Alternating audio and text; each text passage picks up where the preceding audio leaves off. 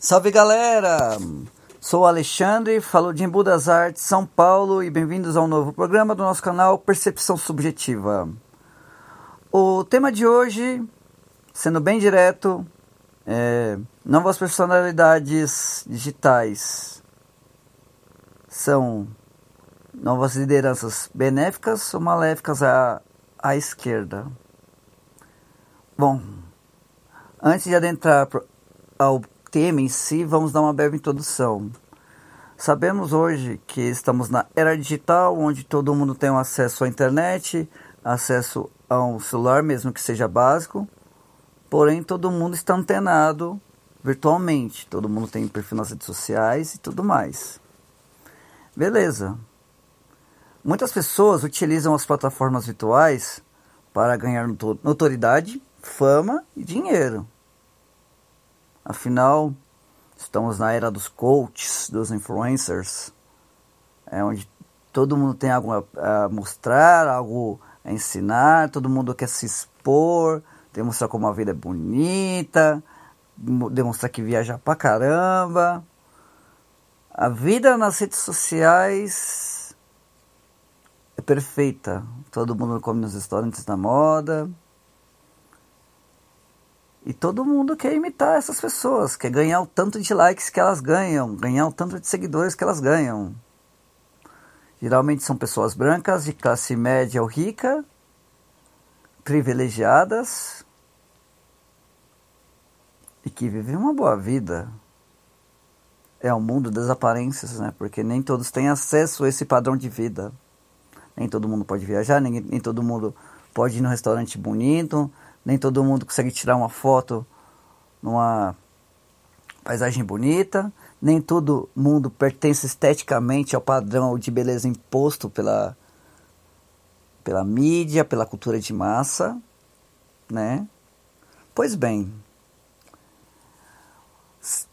vou ainda inserido nesse, te, nesse nicho, nesse tema, percebemos que a internet ela pode ser esse bom disposição, demonstrar que ali podemos ganhar notoriedade. Por mais anônimo que eu seja, se eu pertencer ao certo padrão de qual isso me beneficie, isso me traga uma imagem boa, ali eu vou alcançar uma certa notoriedade.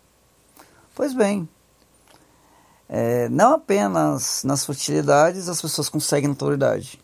Tem pessoas que utilizam dessas ferramentas de notoriedade, canal no YouTube, perfil no Instagram, para trazer algo bom à sociedade, falar sobre veganismo, falar sobre socialismo, enfim, passar algo adiante, uma lição, aprendizado, algo que tem a agregar ao mundo.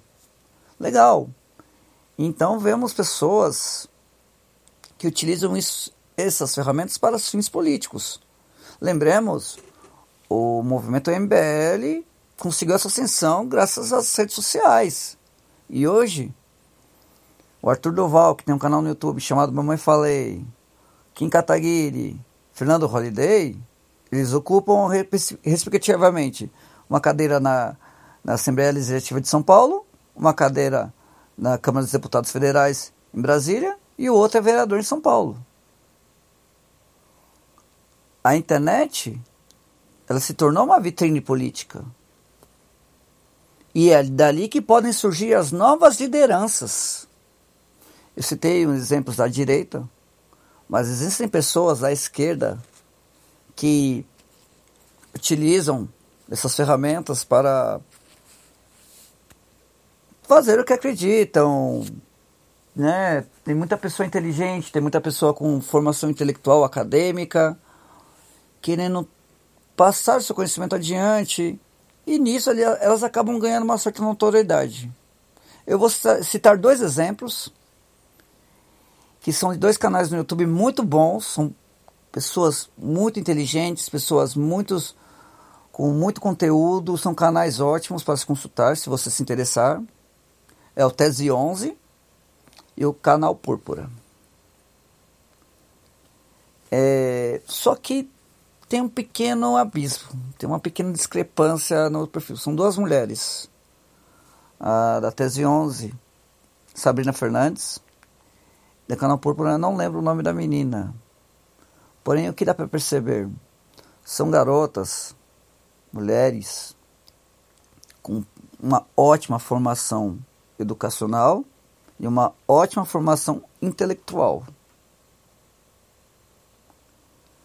Ainda bem que elas tenham, possuem o senso crítico de se alinhar ao lado correto da política, se, se alinhar ideologicamente às questões sociais, os menos favorecidos. Ponto para elas. Mas o que dá para perceber também? Que são pessoas que conhecem muito da teoria e pouco da prática. Talvez seja um preconceito meu afirmar isso. Afinal, eu não sei da vivência pessoal dessas pessoas. Eu sei que elas conhecem sobre teoria e algo que eu fico boquiaberto porque nem eu tenho aquele conteúdo, nem eu tenho aquela capacidade de retórica, de oratória e de conhecimento sobre as teses marxistas. É, a Sabrina Fernandes, do canal Tese 11, ela é fez doutorado numa universidade no Canadá. E outra questão, são jovens. Um jovem de 30 anos, homem ou mulher, aqui na periferia onde eu moro, jamais seria doutor com 30 anos. Jamais. Ainda mais numa universidade canadense. No meu microcosmo, na minha na pequena fatia de realidade no qual eu tenho acesso e no qual eu convivo empiricamente, eu tenho vivência com pessoas de 30 anos que estão que batalhando para pagar o seu aluguel, geralmente já são já têm filhos, então os seus proventos, o seu sustento, sua sua labuta, o dinheiro que você ganha, que ganha através do seu salário, do seu suor, é, dedicado à, casa. Raros exemplos assim de pessoas que conseguem comprar um carro, conseguem financiar um apartamento, ou sequer conseguem dar prosseguimento aos estudos. Então estamos falando de, de pessoas da classe média, ou pri, privilegiados, como costumamos dizer. E o que falta à classe, à classe média, aos privilegiados? A vivência de quem é da periferia, a vivência de quem é mora no subúrbio, que mora além do centro, que tem que pegar três, quatro conduções para chegar ao seu trabalho, que trabalha, tem que devotar-se fisicamente ao seu trabalho, se submeter a diversos tipos de humilhações que sabemos que todos os trabalhadores acabam sofrendo quando pertencem ao grau mais baixo da hierarquia. Então, entramos nessa essa pequena contradição. A teoria sempre deve estar alinhada à prática. Certo?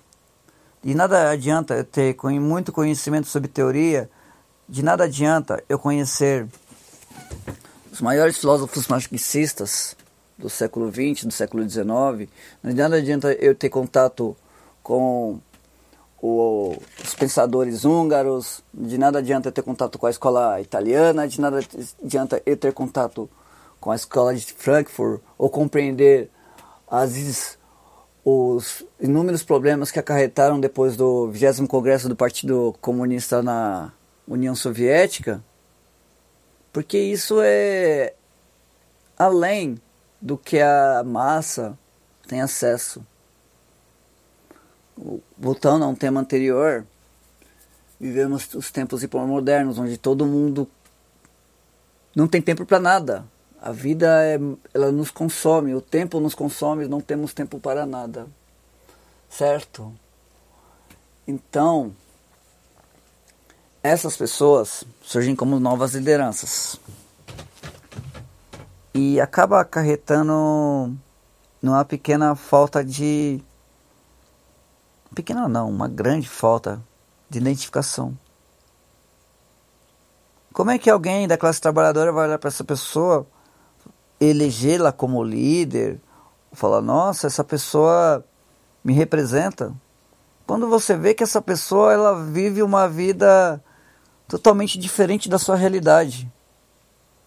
Isso me fez lembrar um, uma das recentes entrevistas do Lula, quando ele disse que estava na reunião do G20, só estavam os presidentes lá, estava ele, o Sarkozy, o George Bush, e ele ficou muito nervoso porque não podiam os intérpretes. Aí eles falaram: não, tem um fonezinho, a gente vai estar interpretando o que eles estão falando para você.